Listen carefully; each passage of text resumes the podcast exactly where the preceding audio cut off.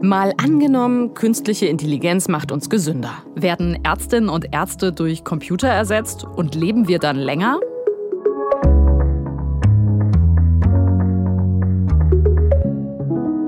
Ich bin Christine Becker.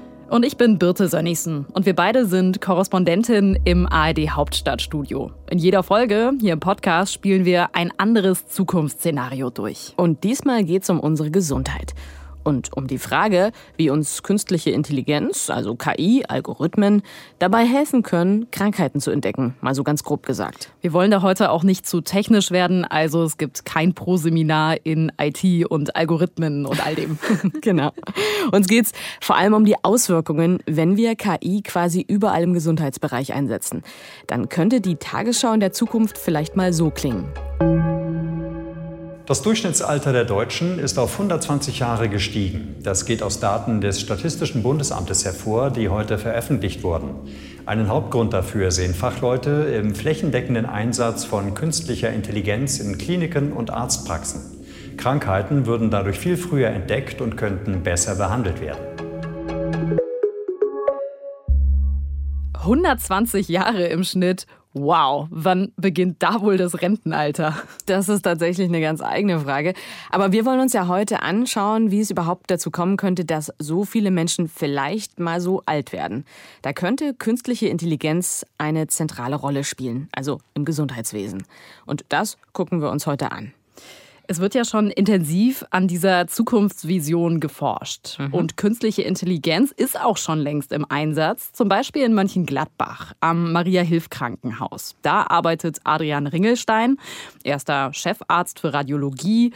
Radiologen, das sind ja Spezialisten für MRT, Röntgen, CT. Also all die Verfahren, die Bilder produzieren von dem, was in unserem Körper los ist, wie es da so aussieht.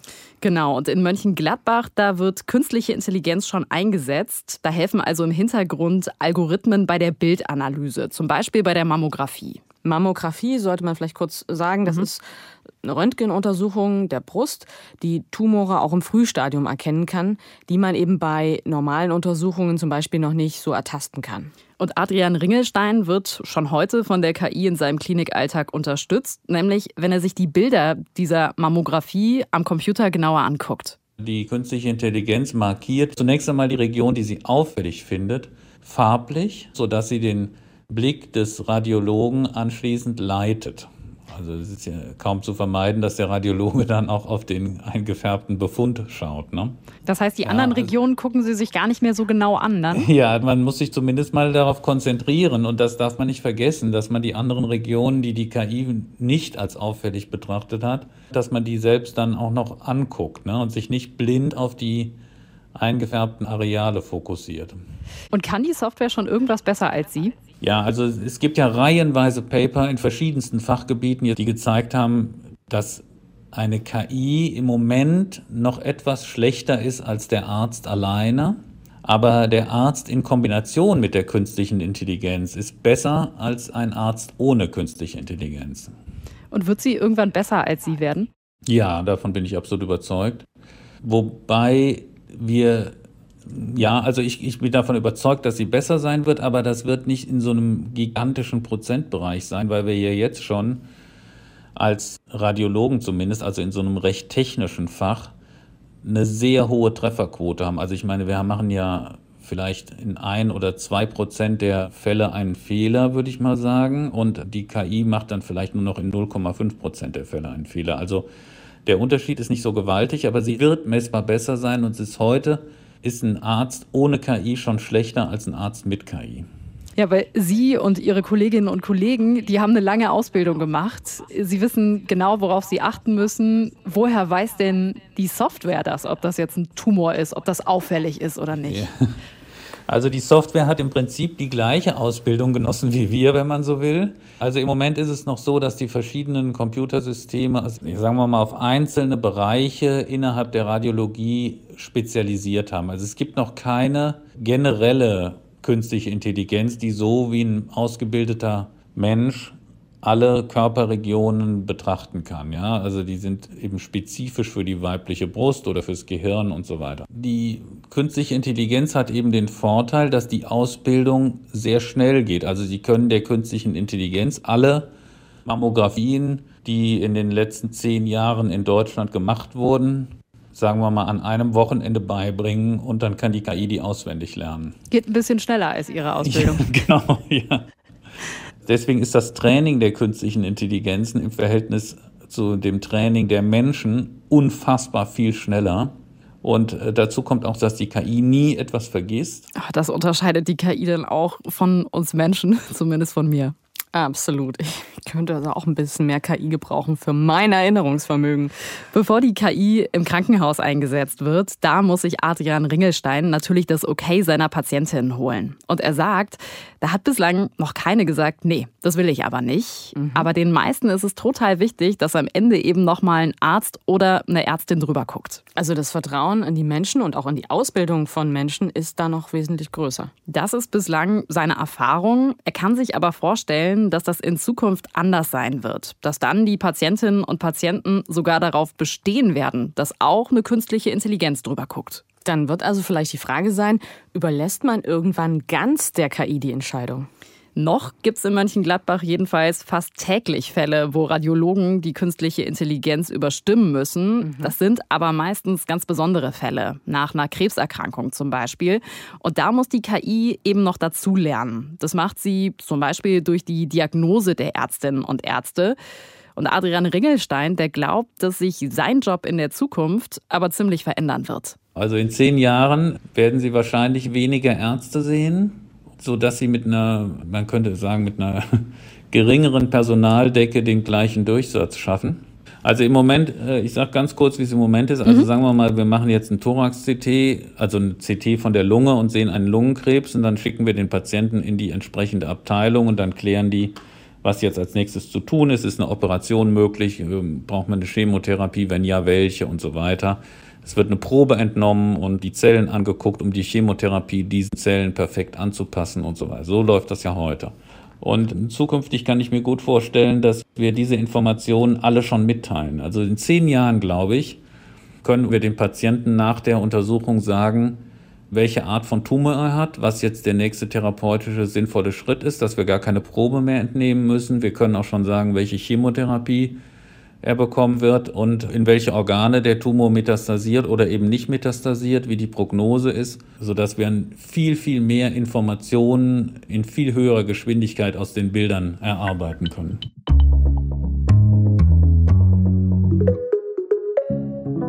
Mal angenommen, künstliche Intelligenz macht uns gesünder. Das ist unser Szenario heute. Damit das Wirklichkeit wird, müssen die Maschinen aber noch viel schlauer werden, als sie heute sind. Im Moment sind sie auf jeden Fall weit entfernt von dem, was ein echtes Gehirn kann, also ein Mensch. Ärzte und Ärztinnen, die sind viel schlauer, weil sie zum Beispiel den ganzen Körper und auch das Drumherum von Patientinnen und Patienten im Blick behalten. Also quasi vernetzt denken können. Und beim Thema künstliche Intelligenz versucht man sich natürlich dem anzunähern, damit man das ärztliche Arbeiten besser unterstützen kann. Aber das ist gar nicht so einfach häufig werden diese Algorithmen mit einer Blackbox, also einer schwarzen Kiste verglichen, weil man auf der einen Seite Daten reinschiebt und auf der anderen Seite kommt halt irgendein Ergebnis heraus. Das sagt Julia Schnabel. Die forscht daran, solche Algorithmen besser zu verstehen und auch besser hinzukriegen. Sie ist Medizininformatikerin und Professorin an der TU München. Und sie arbeitet an künstlicher Intelligenz, die Ärzten und Ärztinnen bei der Diagnose und Früherkennung schwerer Erkrankungen helfen soll. Ich habe sie gefragt, werden wir mit KI eigentlich länger leben oder gesünder leben oder einfach besser leben? ich glaube, die Antwort ist äh, ja, ja, ja. Alles drei. Die KI bewegt sich jetzt so ein bisschen in die Richtung, dass wir nicht nur Krankheiten diagnostizieren, sondern dass wir Früherkennung von Krankheiten angehen. Also wir wollen subtile Zusammenhänge finden, die vielleicht nicht in Bildern oder Daten so ganz klar sind. Wenn man Krankheiten nämlich früher erkennt, kann man auch früher was dagegen unternehmen und man hat bessere Behandlungsoptionen für die Patienten. Dadurch äh, verbessert sich natürlich die Gesundheit der Patienten und hoffentlich auch die Lebenserwartung. Hm. Stichwort Früherkennung oder auch Prävention. Was wäre denn da Ihre Vorstellung in dieser Zukunft? Wie könnte das funktionieren mit den Daten und der KI? Wie könnte das zusammengehen? Also was ich mir vorstellen könnte, ist, dass man sich überlegt, dass man Erwachsene, junge Erwachsene auch regelmäßiger mal anguckt. Also einfach wie so eine Art TÜV macht, einmal im Jahr oder alle zwei Jahre, dass man so eine Ganzkörperuntersuchung hat, also eine schnelle möglichst, und dass man dann einfach einen kleinen Screen drüber macht und guckt, ist da irgendwas. Also stelle ich mir das dann so vor wie am Flughafen. Ich habe so einen Ganzkörperscanner, ja. der einmal irgendwie äh, ein komplettes Bild in jedem Detail von mir erstellt? Oder beschreiben Sie mir das mal? Ja, das fände ich toll. Das wäre für mich so ein bisschen die Zukunft, so ein bisschen wie bei Star Trek. wenn man am Flughafen sich bei diesen Ganzkörperscan anguckt, man kann den sich ja manchmal auf dem Bildschirm so ein bisschen angucken, wo es aufleuchtet, wo vielleicht doch ein Schlüssel in der Hosentasche war. Die sind natürlich nicht in einer sehr guten Auflösung.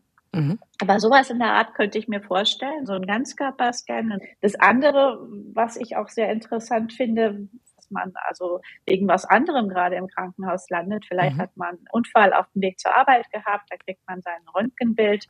Und dann ein guter Radiologe guckt natürlich auch gleich ein bisschen weiter rum, ob sie was finden.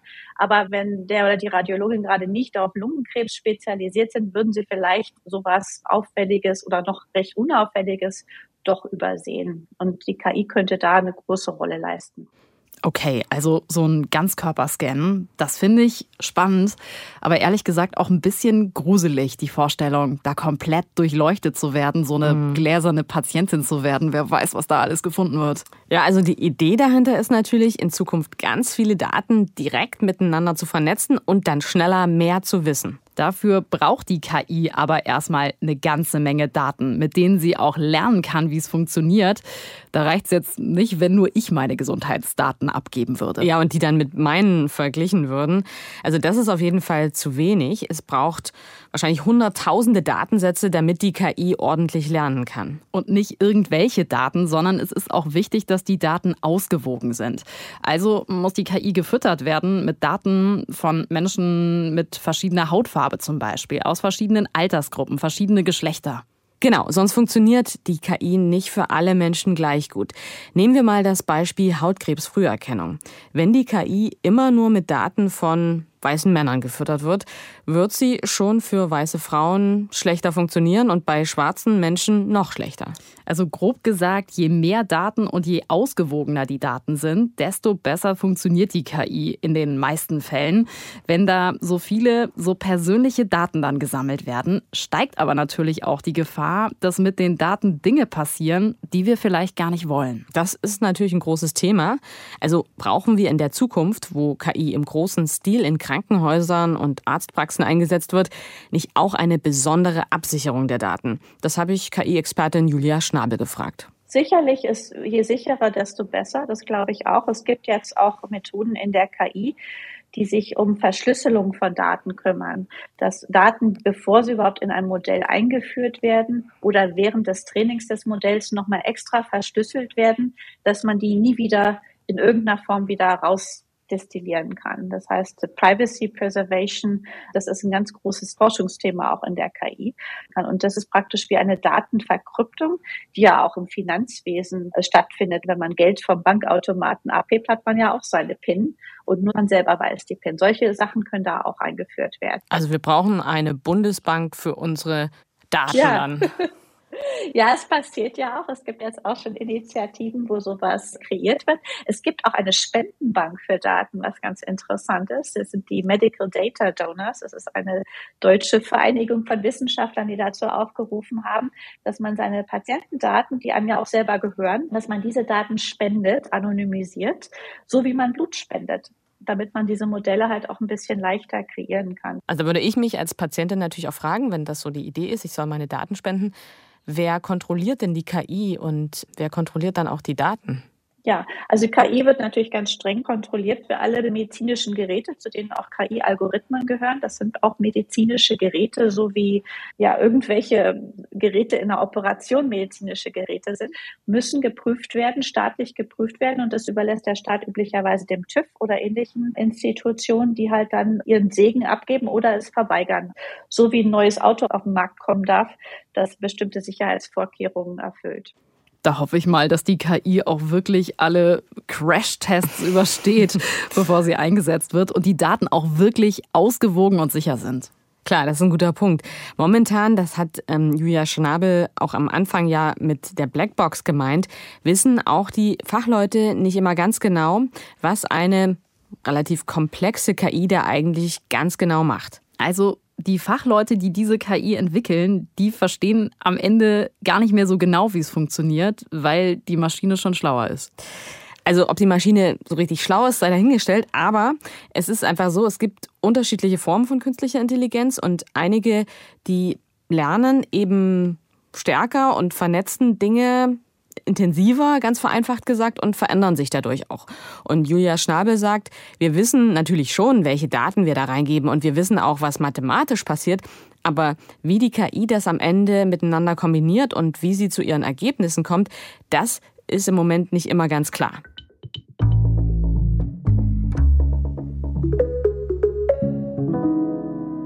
Die Frage ist ja immer, sollten wir Dinge machen, nur weil sie technisch möglich sind? Hm. Und das ist uns ja auch bei unserer Recherche immer wieder begegnet.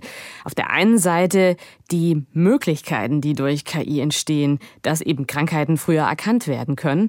Aber auf der anderen Seite bleiben auch Fragezeichen und vielleicht auch so ein kleines Unwohlsein, dass man einiges eben auch in die Hände von Computern, Maschinen, Algorithmen abgibt. Darüber habe ich mit Christiane Wopen gesprochen. Sie ist Medizinerin, Ethikerin, war im Deutschen Ethikrat und die Vorsitzende des Europäischen Ethikrates. Und sie sagt, na klar sollten wir KI in der Medizin nutzen. Wenn wir über die Daten in der Gesundheitsversorgung sprechen, dann fallen ja jeden Tag in der Gesundheitsversorgung ganz viele Daten von einzelnen Menschen, Patientinnen, Patienten in der Gesundheitsversorgung an. Und wir geben jeden Tag in Deutschland eine Milliarde Euro für die Gesundheitsversorgung aus zum großen Teil aus solidarisch aufgebrachten Mitteln. Und aus diesen Daten, würde ich aus ethischen Gründen sagen, muss man auch etwas machen. Man muss daraus Erkenntnisse ziehen, die dann dem Einzelnen wieder zugutekommen. Und wenn wir diese Daten aus der Alltagsversorgung nutzen würden, dann muss man natürlich darauf achten, dass diejenigen, zu denen diese Daten gehören, beziehungsweise die über diese Menschen Auskunft geben, auch geschützt sind, dass die dadurch, dass ihre Daten verwendet werden, nicht irgendwelchem Missbrauch oder Diskriminierungen ausgesetzt sind. Das heißt, Benachteiligungen oder Schädigungen erleiden, die durch den Gebrauch ihrer Daten, durch die Verarbeitung ihrer Daten entstehen. Also Datenmissbrauch ist das eine. Und über das Thema Sicherheit haben wir auch schon gesprochen. Also Stichwort die Bundesbank für mhm. Gesundheitsdaten. Das andere ist aber, welche Aufgaben werden wir der KI in Zukunft überlassen? Wird die vielleicht irgendwann zumindest Teile des Arztjobs komplett übernehmen? Das könnte bedeuten, dass Ärztinnen und Ärzte dann eben nicht mehr über die Röntgenbilder oder die MRT-Bilder gucken, sondern das komplett der KI überlassen. Und die Vorstellung findet Christiane Wopen gar nicht gut. Ich halte nichts von blindem Vertrauen. Gerade auch bei Systemen, die weiter lernen. Es gibt ja auch algorithmische Systeme, die als KI entwickelt worden sind, aber dann so festgezurrt werden, sage ich jetzt mal untechnisch, dass sie nicht weiter lernen, sondern dass sie das, was sie dann entwickelt haben, einfach nach festen Regeln anwenden. Trotzdem ist in der Verantwortung für die Gesundheit des Patienten oder der Patientin der Arzt und die Ärztin immer noch weiter in der Verantwortung. Die Behandlungsentscheidungen fallen zwischen Arzt und Patient und nicht zwischen dem Patienten und einer Technik oder dem Arzt und einer Technik. Die Technik kann sehr, sehr hilfreich sein, um Empfehlungen auszusprechen, um Diagnosen zu generieren, um sich immer wiederholende Tätigkeiten zu vereinfachen und die Gesundheitsversorgung effizienter zu machen. Aber die Verantwortung letztlich, die können wir nicht der Technik überlassen. Wobei ja irgendwie schon klar ist, die Technik wird in Zukunft eine noch größere Rolle spielen. Wir haben ja zum Beispiel über diese Idee des Ganzkörperscans gesprochen, wie am Flughafen, nur dass es eben dann vielleicht ein Gesundheitscheck ist. Darin kann aber auch eine Gefahr liegen, sagt die Ethikerin. Es gibt ja den etwas bösen Spruch, man muss nur so oft zum Arzt gehen, bis man endlich herausgefunden hat, dass man krank ist. Und das gilt jetzt für einen solchen Ganzkörperscan letztlich auch. Denn wenn man alles Mögliche untersucht, dann wird man auch irgendetwas finden. Ob es relevant ist oder nicht, ist eine ganz andere Frage. Meist findet man dann nämlich auch Dinge, die einen mit Sorge erfüllen, wo man dann noch x Anschlussuntersuchungen macht, um dann festzustellen, dass es eigentlich doch nichts war. Das heißt, wir haben auch ein hohes Potenzial an Verunsicherung, das damit verbunden ist. Und aber auch die ernste Möglichkeit, dass etwas gefunden wird, was tatsächlich relevant ist oder irgendwann relevant werden könnte. Also Verunsicherung ist eine mögliche Konsequenz, aber das gilt ja auch für Dinge, die wir vielleicht jetzt schon haben. Hm, also wenn ich da so an Smartwatches, Gesundheits-Apps, denke, die Daten von uns sammeln und auswerten, uns und dann auch so vielleicht Vorschläge machen. Oder ich meine Google, wer macht oh, das ja. nicht? Also ich bin irgendwie, habe irgendein Wehwehchen und dann ähm, google ich mal schnell die Symptome und bin dann beunruhigt, dass was ganz Schlimmes vielleicht sein könnte. Und wir googeln ja nicht nur, sondern wir teilen ja jetzt auch schon jede Menge andere Daten im Netz. Man kann nämlich auch aus Daten, die im Grunde gar nicht im Zusammenhang mit der Gesundheit irgendwo veröffentlicht worden, sagen wir auf Instagram, indem man Bilder einstellt oder indem man bei Facebook bestimmte Nachrichten liked oder bei Twitter, wo auch immer.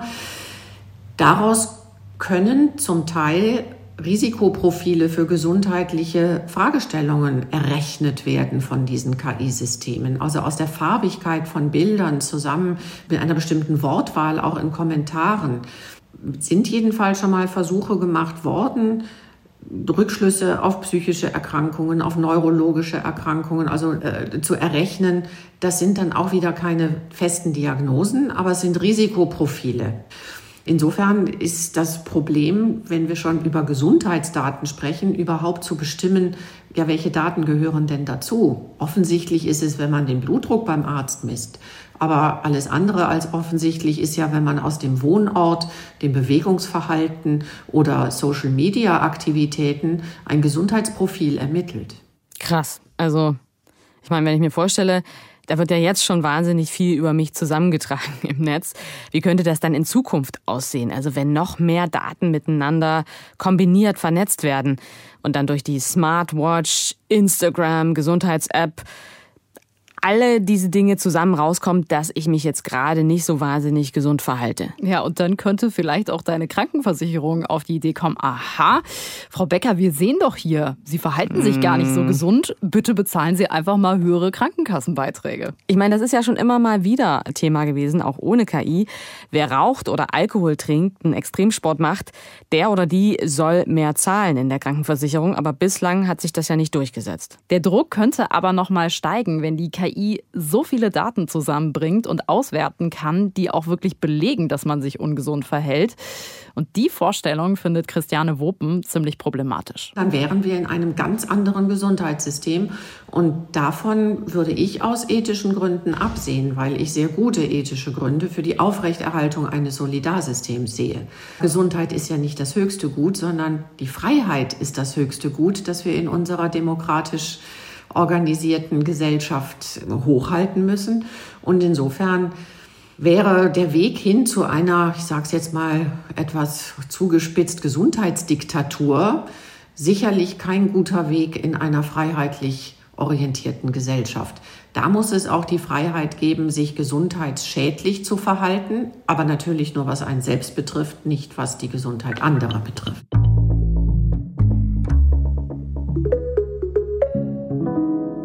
Jetzt haben wir schon eine ganze Menge gehört, aber eine Frage noch nicht geklärt. Werd ich eigentlich irgendwann mal von der KI alleine operiert? Fändest du das denn gut? Hm, nach allem, was ich jetzt über KI gehört habe in der Medizin, das kann schon viele Vorteile haben. Aber die Vorstellung, dass da keine Ärztinnen oder Ärzte mehr im OP stehen, oh nee, finde ich schwierig. Andererseits, vielleicht passieren ja dann auch weniger Kunstfehler, weil so eine KI ist ja nie übermüdet und auch nicht unaufmerksam. Ja, das stimmt. Ich habe jedenfalls auch mal Julia Schnabel gefragt. Das ist die Medizininformatikerin, die an der KI von morgen arbeitet, ob uns dann eine KI operieren wird. Nein. Es gibt natürlich die KI in der Robotik und das ist das, wo Leute immer dann denken an den Terminator und andere Sachen. Es gibt schon Robotik unterstützte Interventionen, zum Beispiel Hüftoperationen. Da gab es äh, sehr große Erfolge darin, weil das einfach sehr viel sauberer ablief. Aber es gibt halt bestimmte Sachen wie Planung von Injektionen zum richtigen Zeitpunkt mit der richtigen Geschwindigkeit von Kontrastmitteln oder anderen Sachen. Da kann die KI wahrscheinlich schon viel helfen. Okay, also kein Robodoc, der mich alleine operiert. Ja, also wahrscheinlich wird und muss am Ende immer ein Mensch mit zuständig sein. Da sind wir bei dem Punkt, dass auch noch einige rechtliche Fragen zu klären sind. Es gibt Ärztinnen und Ärzte, die sich wünschen, dass zum Beispiel auch die Hersteller von künstlicher Intelligenz für Fehler haftbar gemacht werden können und nicht nur die Ärztinnen und Ärzte selbst. In jedem Fall. KI wird wahrscheinlich eine große Rolle dabei spielen, wie wir in Zukunft im Krankenhaus oder beim Arzt versorgt werden. Lass uns doch noch mal zusammenfassen. Im besten Fall könnte es so aussehen. Durch künstliche Intelligenz erkennen wir viele Krankheiten viel früher und können sie schneller behandeln. Die Menschen leben im Durchschnitt länger. Ärzte und Ärztinnen werden durch die Hilfe der KI entlastet und haben so mehr Zeit, sich um Patienten und Patientinnen zu kümmern. Die Gesundheitsdaten werden gut geschützt. Deswegen sind viele Menschen bereit, ihre Daten zur Verfügung zu stellen, um die KI zu verbessern. Es wird darauf geachtet, dass die Daten ausgewogen sind und deshalb werden alle gut versorgt, unabhängig von Alter, Geschlecht oder Hautfarbe. Es könnte aber auch ganz anders kommen. Im schlechtesten Fall sind die Gesundheitsdaten, die die KI massenhaft sammelt und miteinander vernetzt, nicht sicher. Missbrauch ist also nicht ausgeschlossen. Krankenversicherungen verlangen höhere Beiträge von Menschen, die sich ungesund verhalten. Die KI macht umfangreiche Ganzkörperscans möglich. Dabei werden viele potenzielle Gesundheitsprobleme entdeckt, die aber nicht unbedingt zu Krankheiten führen müssen. Trotzdem sind viele Menschen dadurch verunsichert. Und es wird immer undurchschaubarer, wie die Algorithmen funktionieren. Kontrolle wird quasi unmöglich. Puh, also mal schauen, wie es dann in der Zukunft wirklich wird. Aber was ich ja bei unserer Recherche schon abgefahren fand, ist, wo überall jetzt schon eine Form von KI im Einsatz ist in ja. der Medizin. Es ist ein riesiges Feld. Und über einige Felder haben wir gar nicht gesprochen heute, zum Beispiel über die Medikamentenforschung. KI kann da tatsächlich helfen, genauere Medikamente zu entwickeln und auch schneller neue Wirkstoffe zu finden. Das wäre aber nochmal eine ganz eigene Folge. Mhm. Und das war's für heute. Lasst uns gerne eine Bewertung da. Und wenn es euch gefallen hat, dann empfehlt uns auch gerne an eure Freundinnen und Freunde weiter. Und abonniert uns.